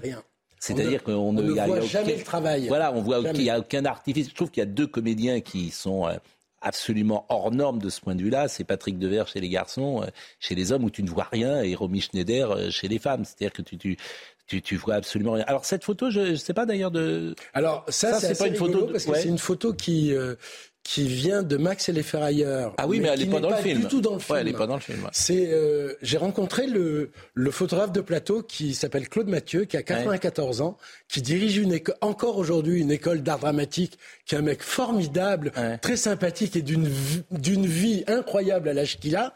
Et en fait, il a fait 4-5 films comme photographe de plateau, dont, dont les trois premiers sautés. Et il raconte que euh, dans cette scène, il manquait de la de, sauter trouvait qu'il manquait de la figuration au fond d'un café. Et Romy était là, elle dit mais moi je peux être figurante. Et je dis mais ça va pas, tout le monde va te reconnaître. Elle dit mais non, tu me mets un pull, une casquette et, et c'est ce qui c'est ce qu'elle a fait. Donc depuis qu'il m'a dit ça, j'ai essayé de revoir le film, de chercher. Pour ma part, j'ai pas trouvé, mais j'adore l'histoire et la photo est magnifique. Henri Jean Servat qui nous écoute dit, mais j'adore Jean-Pierre Lavoisière, mais c'est vrai que les relations étaient orageuses entre euh, Sautet et euh, au départ euh, et, et, Romy Schneider. Et paraît-il que c'était Catherine Deneuve au départ qui devait jouer. Euh, c'est vrai devait ça jouer César, Elle devait jouer Rosalie. Oui, oui Catherine Deneuve d'abord. Et, et, même Daniel Lebrun. On a... Oui, y a, ben, vous savez les castings. Euh, de, ça, ça évolue. Et Deneuve, elle n'a pas voulu de ce rôle? C'est pas qu'elle n'a pas voulu. Elle a dit oui d'abord. Et après, les choses se sont un peu, euh, comment dire, le, le, contact entre Sauté et elle. Ouais. Et Deneuve n'a jamais été chez Sauté? Non. Euh, non, non, je pense qu'elle la, elle la regrettait pas forcément sur César, et Rosalie, mais je pense qu'elle a regretté de ne pas avoir tourné à cette époque-là. Oui, mais à l'époque, Sautet n'avait pas la carte d'une certaine manière. Bah, Truffaut avait davantage la carte. César et Rosalie commencent à l'avoir quand même. Hein. Bah, euh, c'est assez amusant. Euh, Sautet, il était considéré comme un faiseur à l'époque. Des gens comme Téchiné ou comme Rivette ou comme, oh, ou comme Truffaut avaient plus la carte que lui. Non Ouais, pas, pas. C'est-à-dire que. Je parle de la carte, hein, on est d'accord. La carte, c'est les cahiers du cinéma. Sauté, euh, il, a, quand même toujours été défendu par l'essentiel de l'art critique. Ouais. Il n'était pas, dans une école. Il n'était pas dans une école. mais, mais effectivement, il, est, il, échappait au euh, il échappait aux chapelles, si j'ose dire. Bon. Et, et il y avait juste une partie petite, mais influente de la critique, genre les cahiers du cinéma, euh, les, héritiers de la nouvelle vague, tout ça, mm. qui le considéraient un peu comme un cinéaste sociologique euh, euh, des années Giscard-Pompidou. Bien sûr. Alors on va voir justement un extrait de César Rosalie, mais c'est vrai que d'abord ça me fait plaisir de vous voir parce que moi, quand j'avais 15, 16, 17 ans, j'ai grandi avec Première et Pareil. c'est l'occasion Ah de. oui, euh, Ah ça C'est rajeunit l'occasion. pas, euh. Je vous assure, c'est l'occasion de parler de Marc Esposito parce que ça a été une déflagration pour nous qui aimions le cinéma. Et après, vous avez fait studio. On a fait studio Et ensemble, je crois que je dois, je dois avoir tous les studios chez mes parents qui doivent être quelque part. Avec le premier, je crois que c'était la première couverture. C'était Christophe Lambert. Christophe Lambert, euh, effectivement. Mais et la c'est- maquette était superbe. Et, le premier première, c'était Sylvia Christel. Mais Voilà. première, ça a changé nos vies. Mais ça a changé nos un vies, événement exactement. considérable. Considérable pour nous. Première, euh, Esposito, pour moi, en quatrième, C'était des dieux. seconde, c'était Non, mais, euh, Mais je suis d'accord, c'était des dieux, Marc. Esposito. Euh, Mais c'est- je vous assure, Marc Esposito, je lis Je suis ses pas posts. venu ici pour me faire Je lis, insulter. je lis ses posts sur Facebook. Je trouve qu'il a une qualité euh, d'écriture pour raconter les choses. Marc Esposito, il te dit, je suis dans un supermarché euh, aux États-Unis, j'ai acheté euh, euh, comment dire, des glaces et c'est un événement. Il te raconte ça, il est formidable. Mais il, vraiment, a il un vrai formidable. talent d'écriture. et- Incroyable, Il a un vrai talent d'écriture et de cinéaste. C'est le Oui, même. oui. C'est de comment mettre les gens en proximité. Ouais. C'est-à-dire, les première, gens sont familiers tout de première, suite. juste Alors, voyons, première, ouais. première pouvait donner à un gamin de 13 ans l'envie Ouais. de courir voir Hôtel des Amériques de Téchinet. Bien sûr. Parce qu'il y avait une interview de Devers extraordinaire. Bien sûr. Et ça. vous, vous, à l'époque, vous en vendiez combien? 500 000, 600 000, 700 Non, 000 euh, le, le- le top, c'est la dernière année en 86. La couverture de Christophe Lambert pour la sortie d'Highlander. Ouais. On en a vendu 490 000, je crois. Journal de cinéma. Et, et l'année d'avant. Journal de cinéma. L'année d'avant, on, doit, on doit être entre les 400 et 450. Ce qui est très beau, juste après, j'en parlerai plus, parce que ça fait un- Oncle Paul raconte un peu. Ouais. Euh, c'est que la dernière année qu'on a été à première avant de créer Studio, en 86, chaque numéro vendait plus que le précédent quelle que soit la couverture. Et ça, c'est un truc de, de journaliste qu'on vit qu'une fois. Quoi. Donc, euh, Alors, voyons euh, un extrait de César et Rosalie. Euh, je crois que c'est. euh, on est donc sur la plage du Vieil. Pour ceux qui connaissent euh, Noirmoutier, vous savez que la maison est toujours dans le jus. Vous pouvez Toujours. aller la voir, la maison. il Moi, j'ai que des les photos. propriétaires en peuvent plus que les, Mais, les gens mais bien sûr, taper à moi j'ai dans mon euh, smartphone euh, toutes les photos que j'ai prises. Alors, je suis souvent à Noirmoutier, mais là ils n'ont pas touché à la maison. touché, ouais. Et, et voyez cet extrait, c'est euh, euh, Samy Frey qui parle du film. César aime Rosalie, qui aime David, qui aime César, euh, qui aime Rosalie. Voilà. C'est banal en fait. Rosalie aime, aime deux hommes, mais c'est pas cette situation qui est particulière, c'est la façon dont elle se comporte avec chacun des deux hommes, et la façon dont chacun d'eux se comporte avec elle, qui est le caractère particulier du film. On répète. Bon, supposons, tu viens de prendre du sable dans l'œil. Hein Oh merde Attends, d'abord il se marre. D'abord vous rigolez. Oh merde Ah non, ah non, riez pas quoi, ça fait très mal. Oh, ça fait... Oh là là. Mais non, lui frotte pas l'œil, tu vois. Ah, c'est con, hein. Ah, là, c'est toi, ça lui fou. Oh, bon. Et là, il faut que Romy retourne là-bas. Et quand Romy se tourne, Yves se lève. Voilà. Là, tu regardes, non, tu regardes un peu vers la mer. Non, non, attends, pas comme ça, regarde un peu. Si Romy est devenue incontournable pour sauter ses films, écrivez-vous, c'est aussi qu'elle possède à ses yeux une faculté rare et nouvelle selon lui pour l'époque, celle de déstabiliser les hommes qui l'entourent et peut-être lui-même en premier lieu. Et là, on touche une autre explication du retentissement de Romy. On ne peut pas dire que c'était une féministe militante, mais pour l'époque, il y avait dans sa manière de se tenir, de jouer, de prendre possession de ses personnages une certaine façon de déstabiliser le macho dans l'homme. Les femmes s'y retrouvaient ou s'identifiaient à. C'est la femme des années. euh, C'est- c'est- 60. elle devient ce qui est, ce qui est beau par rapport à sa propre histoire, c'est Ouais. que cette actrice euh, euh, autrichienne, euh, allemande, vient en France, tourne avec Sauté, devient l'incarnation de la femme française des années 70, avec cette manière de mener son destin. Et quand on c'est vrai que c'est pas une militante féministe. Elle a quand même signé le, le manifeste pour la libération de, de l'avortement en Allemagne, risquant où les peines étaient plus euh, menaçantes qu'en France. Euh, mais c'est la manière qu'elle a aussi de gérer sa vie. Elle a été indépendante très vite. Elle a mené, elle, a, elle, a, elle est subvenue à ses besoins. euh, elle a mené une vie assez libre. Elle vivait presque comme un homme, mais sans en faire état. C'était juste. Et dans le Comme film beaucoup de de femmes de ces années-là, d'ailleurs. voilà. Et dans le 70, film de hein. C'est vrai qu'elle a cette dimension-là. Elle lui a dit, quand il lui a proposé Rosalie, en lui disant Je sais que mademoiselle Deneuve l'a refusé. Mm. Elle lui a dit je, je ne suis pas Rosalie, mais je serai ta Rosalie. Eh bien justement, on va l'écouter dans deux secondes, mais voyons quelques autres photos que vous nous avez euh, apportées et, et qu'on peut identifier. euh, Ça, c'est sur le tournage euh, des choses de la vie. C'est toujours avec la petite robe blanche. Un des premiers jours de, de tournage, une petite robe blanche euh, euh, de Courrèges, euh, voilà. Et euh, Ça, c'est lors du prix de Luc. Le film a eu le prix de Luc Mm. avant même sa sortie en salle. Quel photogénie en tout cas. Et Ah, surtout les deux, dans, les deux, ils sont. dans, dans ces années-là. Et, et- et là, vous êtes évident. Alors ça, c'est quasiment l'affiche du film des choses de. Oui, la sauf vie, que là, moi, c'est ça que Michel bien dans cette photo. Pour une fois, c'est sur la photo, c'est elle qui conduit le vélo et pas lui.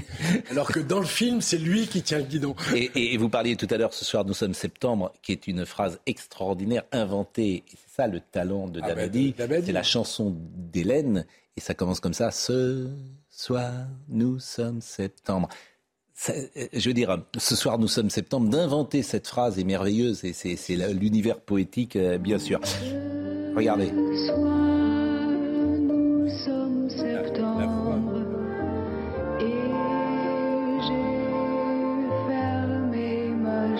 Et ce qui est drôle, c'est que cette chanson n'est pas dans le film.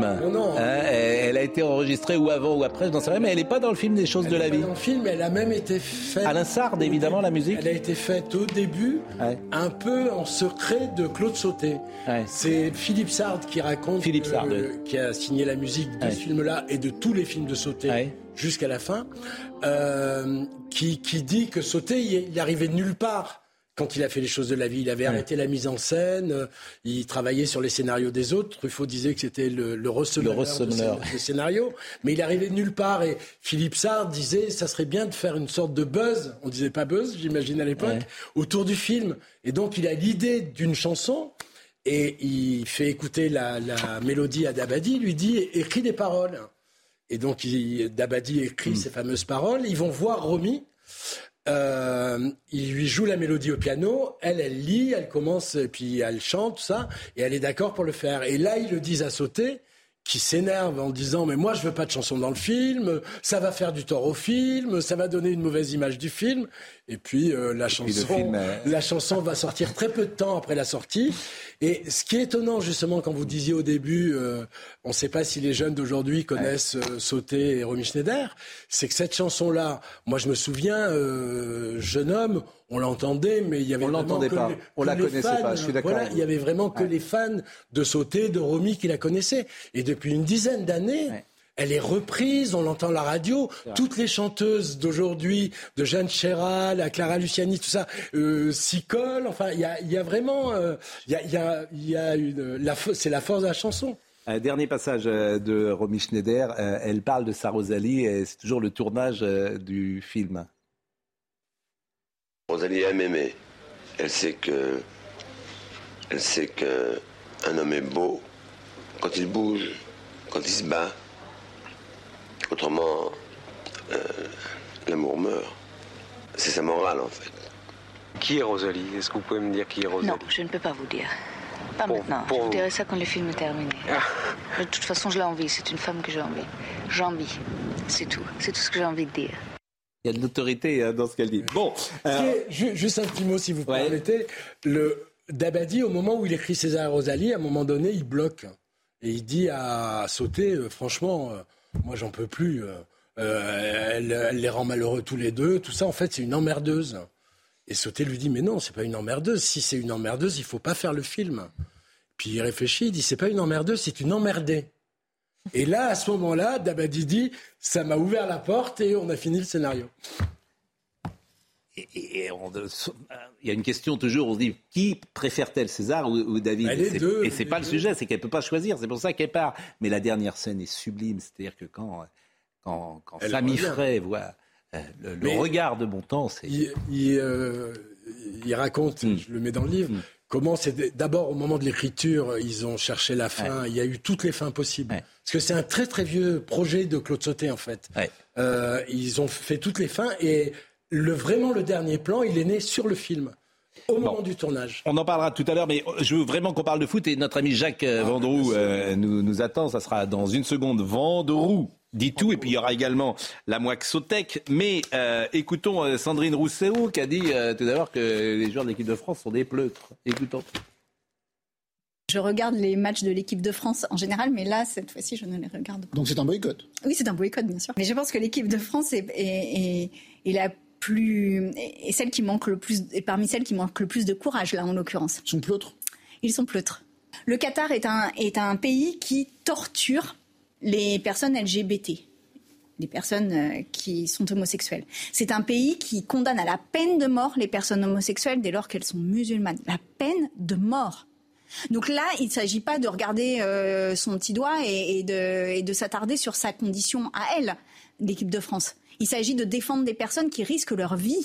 Et M. Roussel, ce matin, qui était avec euh, Sonia Mabrouk sur Europe 1, euh, a regretté également que l'équipe de France ne manifeste pas son hostilité. Si l'équipe de France le voulait, elle pourrait aller sur le terrain avant le match euh, avec un maillot portant les valeurs de notre République, liberté, égalité, fraternité. Si la FIFA met un carton jaune aux équipes qui viennent avec un brassard LGBT, ce qui est complètement honteux de la part de la FIFA, au moins nous pouvons nous mettre un carton rouge à la FIFA en portant ces valeurs sur le t-shirt qui pourrait interdire à l'équipe de France de porter les valeurs de la République et de faire résonner le mot liberté. Liberté dans les stades euh, du Qatar. Bon, nous allons partir pour Doha euh, à l'instant, puisque nous sommes euh, tous les jours avec notre ami Jacques Vendroux. Nous avons à la fois un jingle et de la musique désormais. Vendroux, dit tout.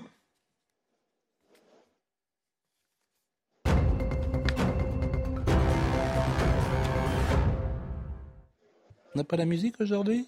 Ah, on n'a pas la musique. On la mettra plus tard. Euh, Jacques, où êtes-vous? Parce que hier, vous, savez que vous avez fait parler beaucoup. Euh, hier, vous étiez venu avec une djellaba que vous aviez achetée euh, aux couleurs de l'équipe de France.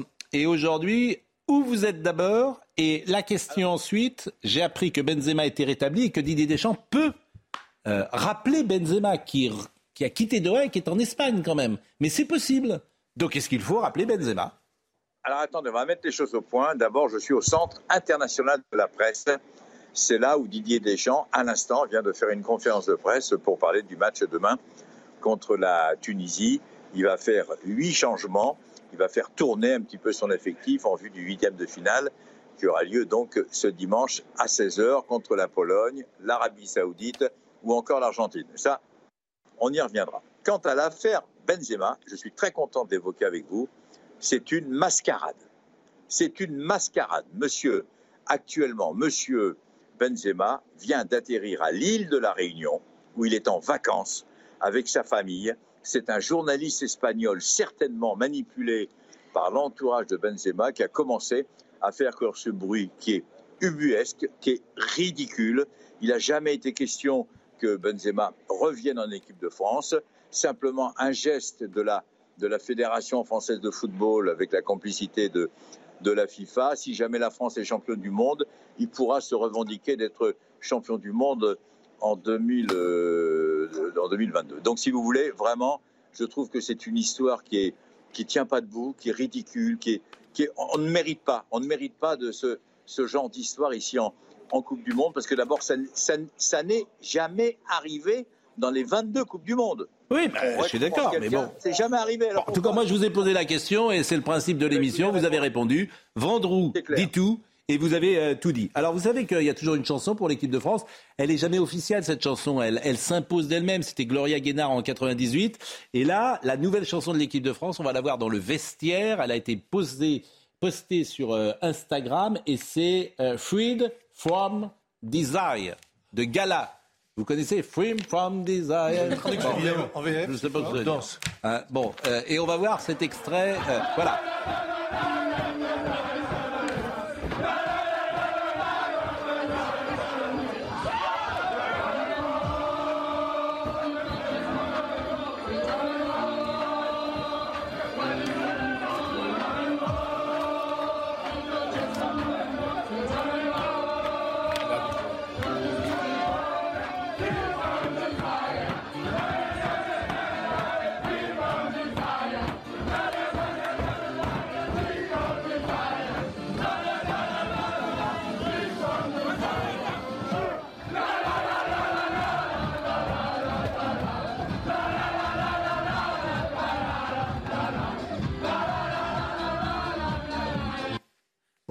Que c'était consternant. Et vous savez pas ce que c'est Mais que le non. sport Pourquoi vous Mais dites non, ça la traduction. Mais non. Ah Je- bon Donnez-moi la traduction Mais bon, VF. alors, bon, J'ai admiré votre accent. Alors, allez-y. Non, je suis très mauvais, mais, mais c'est. Mais non, bon, mais de toute façon, free from design. From the house. Vous pouvez me quand même mieux les paroles de la Marseillaise que les paroles de cette chanson. Oui, bon, Non, euh, mais c'est Jacques. C'est l'équipe de France, c'était l'équipe d'Angleterre. qui- Jacques, vous validez cette chanson qui est entraînante et qu'on pourrait tous reprendre sur les Champs-Élysées euh, le 18 Mais décembre Bien sûr, mais bien sûr, c'est positif. On va se qualifier pour les huitièmes de finale et on ira sans doute beaucoup plus loin. Soyons positifs, car le football est une porte de sortie pour tous les gens qui peut-être ont des difficultés en France. Et Ils puis je voudrais saluer le, Voilà. le beau geste que vous avez fait puisque euh, vous avez invité votre fiancé, si la France passe les huitièmes de finale de, euh, de la Coupe du Monde, à venir à Doha. Et ça c'est très très beau. Et, Et je voulais- et je de rester jusqu'à la finale. Est-ce que je peux ajouter que si on on est ici au Qatar, euh, on travaille immensément. Voilà, c'est un petit message que je à certaines personnes de la maison d'en face, avec Cyril de la Morinerie et Jean-François Pérez. Voilà. Oui, bah, vous travaillez, temps. bon, bon, je vous connais quand même. Quoi. Bon, Pour c'est- pour doucement le matin et, et tranquille l'après-midi Non, non, non, non, non. Arrêtez. Cher Jacques, arrêtez, c'est pas, arrêtez, c'est pas le bagne. C'est pas le bagne. Arrêtez. Mais c'est pas le bagne. On se marre, on travaille, on commande des matchs de football. On est des enfants gâtés. Je vous le Merci. dis. Voilà. Merci. La Moix Sotec, il est 19h29. 19h. 10h29. La, la Moix Sotec.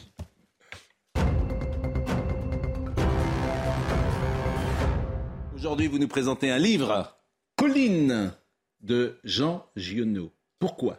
Pour plusieurs raisons. La première étant que, je le dis pour ceux qui adorent Louis-Ferdinand Céline, en relisant Colline pour l'émission, parce que je ne l'avais pas lu depuis 25 ans, je me suis aperçu d'une chose.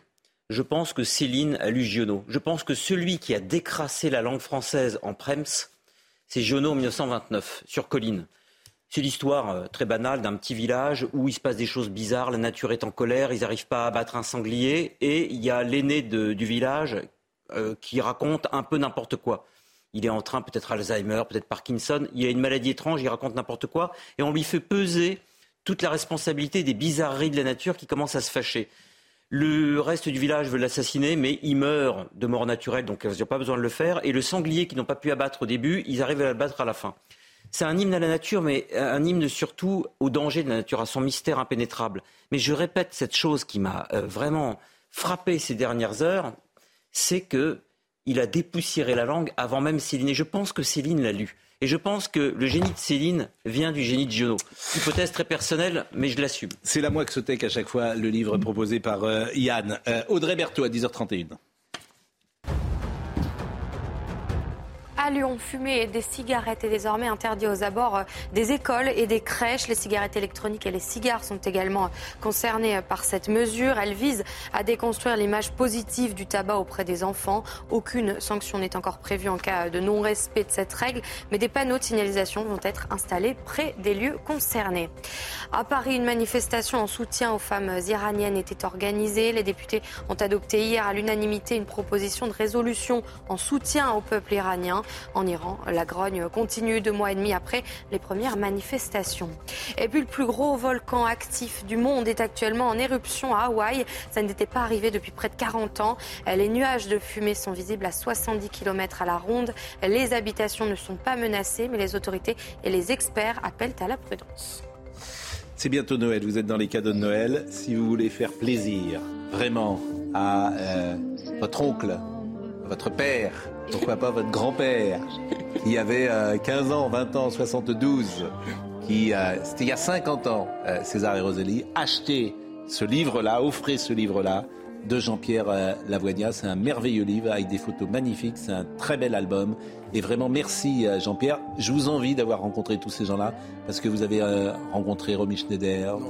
Euh, Claude Sauté, beaucoup. Oui. Mais Romy Schneider, je l'ai croisé, mais jamais interviewé. Parce que c'est Marc Esposito qui s'en chargeait. Ouais. Elle n'a pas vécu assez longtemps pour qu'il me passe le relais comme sur d'autres. Bon, en tout cas, je, je vous, je vous, je- vraiment, je vous envie d'avoir vécu cette période euh, du cinéma français qui était euh, exceptionnelle. Je suis ravi d'avoir fait votre bonheur quand vous étiez adolescent. Exactement. Euh, merci à Audrey Siraca qui était à la réalisation, à Yannick qui était au son, à Ludovic Liebar qui était à la vision. Merci à Marine Lançon et à Justine Cerquera et Jean-Marc Morandini dans une seconde. Rendez-vous ce soir.